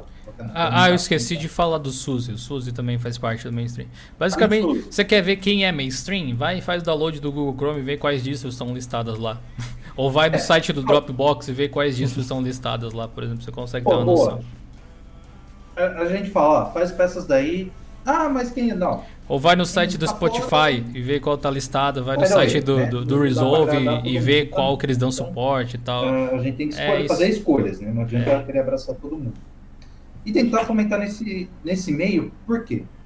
Quando a, a empresa mostra para o funcionário tem algo legal, ele vai querer usar na casa dele. Isso é Mas, batata. mas, mas tem o the, the other way around, né? Quando o funcionário chega como uma solução nova também, mostrando Sim. pro. Imagina, que, qual é o patrão que não quer ouvir um negócio desse aqui, ó? Patrão, vamos tentar usar isso aqui que a gente vai economizar 10 vezes, por exemplo, a receita da empresa no mês. Tudo bem, mas- não é tão simples assim, né? Tem toda a questão de implementação, de ver se vai funcionar ou não. Mas a premissa é muito sugestiva, né? Vale a pena, vale a pena parar e analisar se tem como fazer funcionar, sabe? Porque, é, tipo, do- assim, funcionário chegar e falar isso pro patrão, eu acho que a gente tá torcendo para 1% fazer isso. A grande maioria tá É, mas, mas dá, É, né? Dá. né, e andando. Não, dá, dá. A gente pode ficar só. Se- seja, o- seja, seja o cara que se destaca. Vamos também, tipo assim, a gente torce para que tenha isso e tal, mas não vamos ficar só esperando. né? Então, o que eu acho que a gente poderia é exatamente isso: chegar com as empresas, sei lá, são médias, pequenas, sei lá, tem que fazer um, tipo, um estudo, essas coisas, para falar: ó, ah, a minha linguagem é tal. Ah, mas qual programa você usa para fazer o programa? Ah, é X. Ah, ele tem para Linux. Ah, é, é todo o seu portfólio, tudo que você precisa para fazer o programa tem para Linux. Você não vai precisar mudar trocentas linhas, um bilhão de linhas, só vai precisar mudar Uhum. 100 linhas. Uhum. Eu- Então, eu- eu acho importante incentivar mesmo a- as pequenas empresas a fazerem esse tipo de coisa. porque daí o que acontece? Tem lá o cara, sei lá, tem um o tio da venda lá. Tem lá o PCzinho dele, tem lá o Windows pirata, o Office pirata, e tem o programa da empresa. Sabe lá Deus quando que vai chegar um fiscal? Falar, cadê a nota do seu Windows? Ah, você não tem?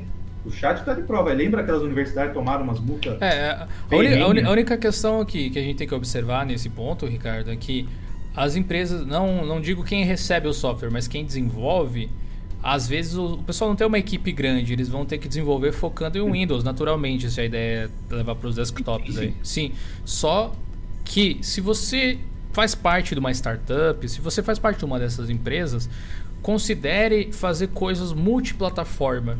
Não use uma tecnologia que vai te obrigar a ficar naquilo por muito tempo, assim, mesmo que você mude de ideia e chegue à conclusão de que aquele já não é mais o método de fazer, que você consiga migrar os seus clientes de uma forma fácil.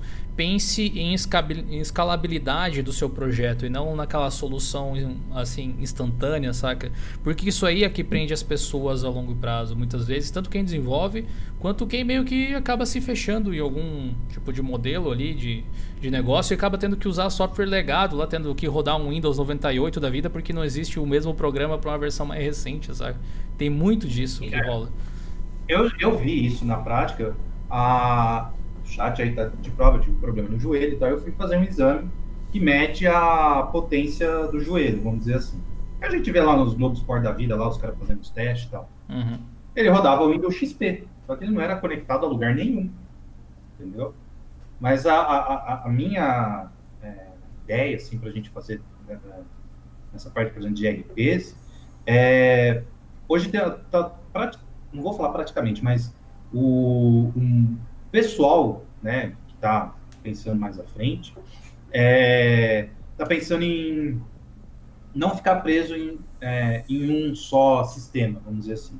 Eles querem para nuvem, querem para Mac, Windows, já vi bastante gente falando de, de Linux, Sim. né? Aquele Sigilite então, lá que você mencionou, por exemplo, é um feito em, em Electron, né? Roda em todas as plataformas. É isso.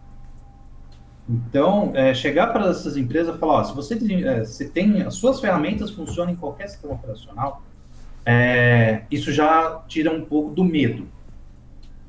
Porque, no, nem você falar, ah, tem as equipes reduzidas. Então, tendo a equipe reduzida, ele vai ter que otimizar aquele tempo. Como é que seria a otimização? Ah, por exemplo, na empresa que eu trabalhei, tinha, eu acho que, quatro ou cinco desenvolvedores. Cinco focado em, em Windows. Uhum. Se aquelas mesmas ferramentas que ele utilizava tem para Linux, vamos supor, que aloque um cara. Vamos, vamos, fazer só aqui uma parte de suposição. Um cara. O cara lá instala o Ubuntu, sei lá. E ele começa, ele instala as ferramentas dele, começa a desenvolver. Pronto. Quando precisar, ah, eu preciso dele aqui para Windows. As mesmas ferramentas que ele usa, quer, quer dizer, que ele usa, já vai ter no, no Windows. Então ele não vai precisar gastar tempo e nem dinheiro para aprender, reaprender ou ficar achando as melhores soluções. Sim, e isso, isso leva até uma outra circunstância que a gente não falou antes. É, eu vi o Maestro Boggs até comentando aqui no, no chat que ele, ele tem razão nesse aspecto. Ele falou que poderia ser a questão da gente mostrar para as pessoas softwares livres que rodam no Windows e acostumar elas a esse ecossistema, porque o Linux acaba sendo uma consequência. Sabe? Tipo, é. se a pessoa se acostuma com. Não necessariamente software livre até, mas softwares que são multiplataforma. Se acostuma a usar um Chrome, um LibreOffice, alguma coisa do tipo. Migrar é trivial praticamente, né? Você vai ter que se adaptar com a forma de abrir os aplicativos ou algo assim, mas você consegue usar de boas, né? O, o Franklin, Franklin Ivano, Ivanovich disse o seguinte: Gil, faz um grupo no WhatsApp sobre Linux. Isso não seria bom, gente? Sei lá. Perdão. É, Franklin, eu uma vez tinha feito até, mas é, além de ter limite de pessoas, eu acho muito confuso para se conversar. Você deve participar de grupos e é um lugar muito bom para não se entender, especialmente quando tem muita gente. Tanto o Telegram também é a mesma coisa, que a gente tinha lá e não tem mais. Hoje a gente tem grupos de comunidade, a gente tem um grupo no Telegram para os apoiadores lá do Apoia-se barra de Linux. É, a gente tem um grupo no Discord para os subs do canal na Twitch tem uma comunidade no Discord da, do Linux Gamer Generation, que é para a comunidade de Linux gamers assim e tal. Aí ele é totalmente aberto, não precisa ser sub de lugar nenhum. Um, que mais a gente tem? E o fórum, né? O fórum é basicamente essa comunidade, só que organizada de uma forma inteligível. Agora, eu acho interessante você criar um grupo no WhatsApp para adicionar alguns amigos, por exemplo, para discutir sobre isso. Que tal você aí que está ouvindo agora, o Franklin ou outras pessoas, é, criarem um grupo com alguns amigos e criarem uma espécie de desafio, tipo o Jason lá da Forbes fez. Ah, o desafio de uma semana usando tal distribuição Linux e vocês tentam se ajudar entre vocês, trocam experiências ali. Eu acho que isso pode ser bem bacana, especialmente se você tiver amigos interessados a testar tecnologias novas e tal, esse tipo de coisa. Acho que pode ser bem bacana. O Pedro Henrique mandou dois, 10 reais no superchat. Acabei de perder o superchat dele. Cadê? pera aí, pera aí. Muito, tô muito atrasado aqui no chat aqui. Gil, já pensou em eventualmente, no futuro, lançar algum conteúdo sobre o .NET Core? Seria uma boa divulgar esse framework fantástico, tecnologia da Microsoft no Linux. Ótima ideia, Pedro. Muito obrigado pelos 10 reais aí. Eu não manjo muito de .NET, mas se eu conseguir encontrar alguma pessoa que poderia, pudesse me ajudar a fazer um collab de repente, eu acho que seria bem bacana. Aliás, vocês estão sabendo que agora a gente não tem Friday Show toda semana, semana sim, semana não. Então temos a live hoje, semana que vem a gente não tem live na sexta, beleza? Mas tem live todo dia na Twitch, twitch.tv barra de Linux para você acompanhar a partir das 20 horas, mais ou menos, às vezes eu começo um pouco antes. Porém, eu gostaria de trazer de volta aqui algo que faz bastante tempo que eu não faço, que são entrevistas poderia ir justamente nessas cestas onde não tem vídeo de vez em quando, sabe? Ou eu postar um vídeo extra ali e tal, às vezes, sabe? Não seria uma coisa necessariamente recorrente. Eu gostaria de saber de vocês quem youtuber pode ser até de preferência, talvez seja legal criar um collab desse tipo ou streamer, alguma coisa assim, que você gostaria de ver num bate-papo aqui de um Johnny Linux entrevista, igual a gente já teve algumas vezes no passado. Coloca aí no chat, por favor. Obrigado pela sugestão aí, Pedrinho. Obrigado pelos dezão. Valeu, mano. E teve um outro superchat aqui que eu perdi também. Deixa eu encontrar. Eu tô usando a interface nova do, da transmissão aqui do YouTube. Aí eu tô meio perdido, né? Aí tem que ficar procurando as coisas. Aqui, ah, o Serginho, o Sérgio Glórias, 2 euros, que valem muito mais do que dinheiro. Cheguei chegando e eu no a enviar tickets para Riot. Ah, tá. O, o Sérgio tava brigando com o pessoal da Riot Games lá por causa do League of Legends. Isso que ele fez é uma coisa que vocês podem fazer também. Não digo brigar, né? Ele não tava brigando, só uma forma de dizer, mas entrar em contato e sugerir esse tipo de coisa, sabe? Muitas vezes a empresa nunca tinha nem sequer pensado nessa possibilidade e o simples fato de você deixar os desenvolvedores ou a parte do marketing a par desse tipo de situação faz com que eles considerem isso no futuro. São pequenos passos que você dá falando com uma pessoa, divulgando, compartilhando um vídeo nosso ou de um outro produtor de conteúdo, que no fim das contas, né, se passinho de formiguinha acaba fazendo a diferença no todo, no final. Olha só até onde a gente chegou em 2019, quase 2020 já, e volta lá para 2010, da onde a gente saiu, onde o Diolinux nasceu para agora. A diferença que a gente conseguiu fazer ao longo do tempo juntos, pessoal. Então, vejam como ah, é possível fazer essas coisas, mesmo que seja um detalhezinho. Sim, Ricardo, diga. É, é a Pichel que vende os, os, computadores com uma licença trial do, do, Windows? Isso, com, com um centavo. O Raul comprou um lá, não foi? É. Ó, agora que eu lembrei, eu cheguei no inbox do Twitter deles, uhum. né? E mandei a mensagem disso daí. Falei, ó, em vez de vocês mandarem uma licença trial aí, o pessoal ficar reclamando e tal, por que, que você não manda com o Ubuntu? Então, galera, ó, quem tá vindo aí o podcast depois e tal, vai nas redes sociais da, da Cabunda, Cabunda, da Pichal, chama eles na chincha, mas de forma educada, senão eu vou atrás dos seis, seus Zé Orelhas. Pode, fal pode falar o seguinte, ó, até faço um desafio ao vivo aqui, inclusive. Boa. Se eles mandarem um computador com Ubuntu, ou alguma outra distro, pode ser qualquer uma que eles queiram, mas uma boa, né? Eu nessa não, Black não, Friday, não. É, eu nessa Black Friday vou lá e compro um computador deles. Já, já tô querendo comprar um mesmo. Já tô querendo comprar um mesmo, mas se eles mandarem com o Ubuntu, aí eu dou até uma gorjeta. Viu, Dio? Não fala qualquer um, senão eles vão mandar aqueles Satux da Não, vida. não qualquer, qualquer distribuição que preste, eu disse. Eles não vão saber. Então, é, eu, eu tive que pagar... Manda com o Ubuntu então, pronto, resolvido. Fica, fica aí, Pichal, mas ó, galera, tá aí no chat, estão 278, 395 likes. Os dislikes também, eu gosto de vocês, haters. É, chegam lá e falam: Ó, queremos. Ó, se você mandar, sei lá, inventa alguma coisa de forma educada. Fala: Ó, eu gostaria de ter o um, é, Linux aí na. Vocês mandarem tudo mais, que eu consigo indicar para as outras pessoas, blá, blá, blá, blá. Entendeu? Então, de forma educada, gente, tá bom? Vai lá, chama na por inbox, mostra interesse, porque eles vão falar, pô, tem um, tem um público. Uma demanda. Tem um público. Então, é assim que a gente também começa a, a, a mostrar para o mercado que, pô, em vez de eu mandar o Windows que pode dar um problema, vamos mandar para o Ubuntu, por que não? Então, agora que eu lembrei, façam esse, esse desafio para você, essa quest. Uhum. Eu acho que o pessoal aí vai conseguir, velho. Pode ser, pode ser, cara. O Edu Capelete, muito obrigado aí pelo Seja Membro, seja bem-vindo ao Dio Linux Play, aproveite o conteúdo. Muito obrigado e aproveite os seus emojis novos e o seu badge também.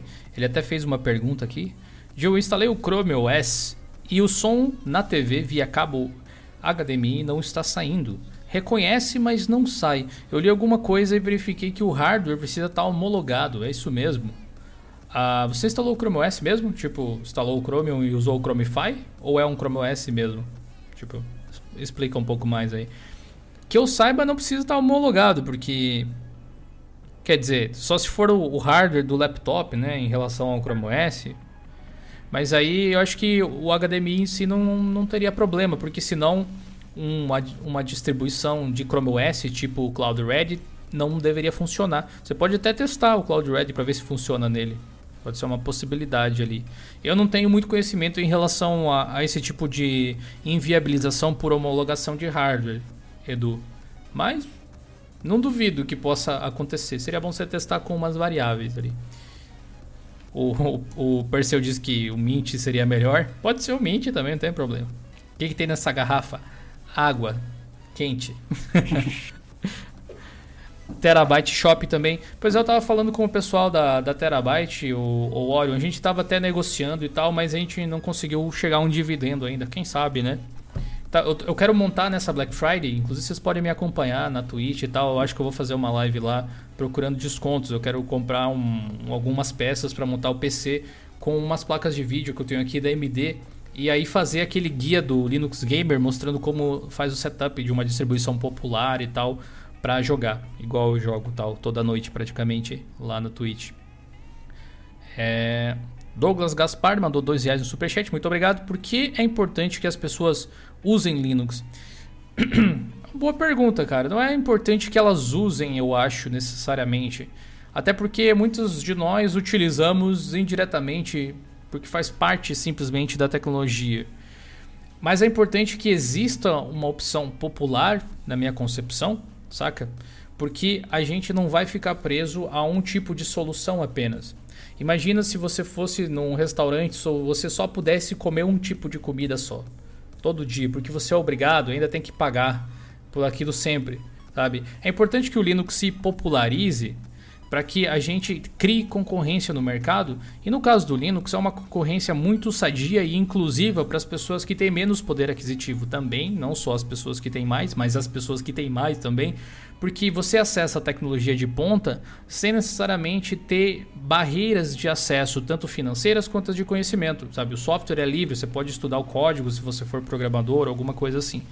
Utilizar Linux hoje, na minha concepção, é importante porque dessa forma você está levando para frente todo esse movimento de compartilhamento de conhecimento e eu acho isso muito louvável, sabe? Eu acho uma das coisas mais legais que a humanidade pode fazer é compartilhar os seus avanços tecnológicos. E o movimento open source, não necessariamente o Linux especificamente, uh, o Linux faz parte desse movimento de, uma forma, tipo, um case de sucesso grande dele, mas o movimento open source, de uma forma geral, mesmo os softwares que rodam no Windows, fazem parte desse tipo de disrupção tecnológica da humanidade em si, não é uma coisa só de mercado. Sabe? A gente consegue ir mais longe quando a gente se ajuda e o software livre promove esse tipo de, de situação. É por isso que eu acho importante. Mas não é que tem que usar, nunca será assim. Nada que é obrigado é bacana, mas é uma possibilidade legal. Eu sempre digo, a gente está aqui para mostrar o que pode ser feito e não o que você deve fazer. Deixa eu ver o que mais a gente teve aqui. Uh, boa noite, Gil. Linux para PC 775. Esse aí é bom, hein? Melhor socket que existe. Dual Core e 2 GB de RAM. Uh, o que, que vocês sugerem aí, pessoal? Acho que qualquer distribuição XFCE deve ir bem, não é? Aquele Peppermint, aquele bem levinho. Peppermint? Exatamente. Eu acho que nem precisa ser tão leve assim. Qualquer XFCE vai de boa aí. Um Mint XFCE, um Xubuntu. Só não vou recomendar o Manjaro, porque o Manjaro quebra. Então, eu acho. E já, pronto, já 10 dislikes instantâneos hoje em dia. Então, eu acho que se, se um XFCE, essas coisas não der certo, tenta o LXQT. Que ele é. Para citar uma distro é... específica, eu testaria o Linux Mint XFCE. Acho ele bem legal. Eu também recomendaria ele, eu gosto bastante. É muito fraco hoje em dia. Não sei se as as distros tá tão não, mas vai, vai, cara. A questão, muita gente se engana nisso, né? Não adianta você colocar um Linux que rode em PC mais fraco se você vai e abrir o Google Chrome com 18 abas, sabe? Não, só não vai, assim, não, não funciona. Você precisa utilizar o computador com uma certa coerência e entender as limitações dele para as aplicações de hoje em dia. Então, além de colocar um sistema que é leve, sabe?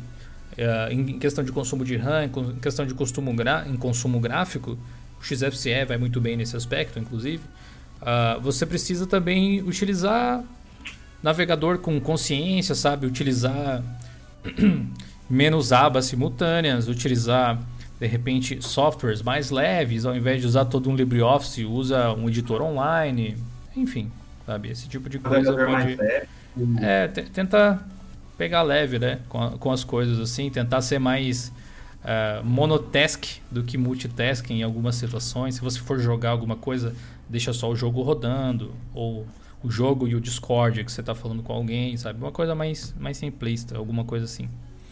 Porque como ele só tem 2 GB de RAM, eu não lembro se esse 775 sustenta uma DDR3. Mas 775. se ele tiver uma disposição um pouquinho de grana, ele compra um pente DDR2, eu acho. Aí precisa ver a frequência, meu querido. Aí você coloca 4 GB e dá para você abrir duas abas no Chrome. Aí dá para você ficar mais sossegado. É, 2 GB de RAM não, é puxado. Se não, junta uma graninha para um computador novo. eu diria que é a melhor solução, no caso. Ali é DDR2, eu acho. 4 slots, né, acho que dá para colocar até 8 GB, dependendo da placa-mãe. É, posso, posso estar enganado. É. O Giancarlo mandou um superchat de 5 reais. Obrigado aí, Jean.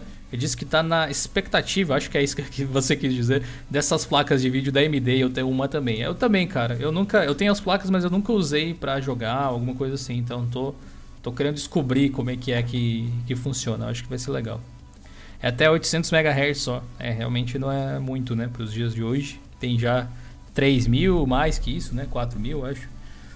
Porque tem alguma processador e algumas placas mães que suportavam era tipo um híbrido, tinha dois, acho, dois slots de DDR3 e sei lá, era uma, uma coisa do capiroto, velho. Mas precisa ver, se for só até DDR2, viu? Vai lá no Mercado Livre, começa a garimpar uma memóriazinha a mais.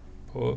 E para você poder pelo menos ver uma Netflix aí sem ficar engasgando. É, eu acabei de pesquisar aqui, achei um Pentium por 80 reais, cara. Dá pra montar um, um fazer tipo lá nos Tech Tips, faz o Scrap Awards e montar um PC daqueles bem, ó. Que, que, que geralmente o pessoal usa para segurar a porta aberta, assim. Pra ver se dá pra fazer alguma coisa ainda. Coragem. de tiro também, talvez. Uh, o Perseu perguntou se eu era fã do Kurumin nos bons tempos, que era baseado no Nopix. Cara, eu usei o Kurumin NG só bem no final, que era aquela versão relançada praticamente dele. Eu não peguei essa época aí, eu fui entrar no mundo Linux realmente lá em 2009, 2010 só. Eu sou novinho, se for ver, nesse, nesse meio aí. Inclusive, ano que vem, se eu não me engano, vai fazer exatamente a mesma quantidade de tempo que eu usei, ou vai passar um ano, se eu não me engano, que eu usei Windows e Linux na minha vida. Tipo, eu tô empatando agora, assim.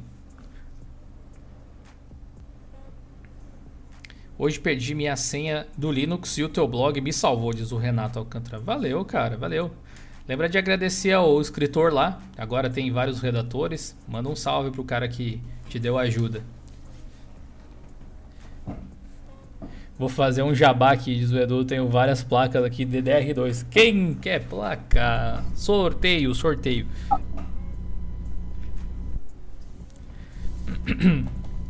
Beleza, gente. Eu acho que a gente conseguiu concluir aqui a maior parte do, dos tópicos de hoje. Foi um bate-papo, eu acho, bem produtivo. Uma live de uma hora e meia aqui.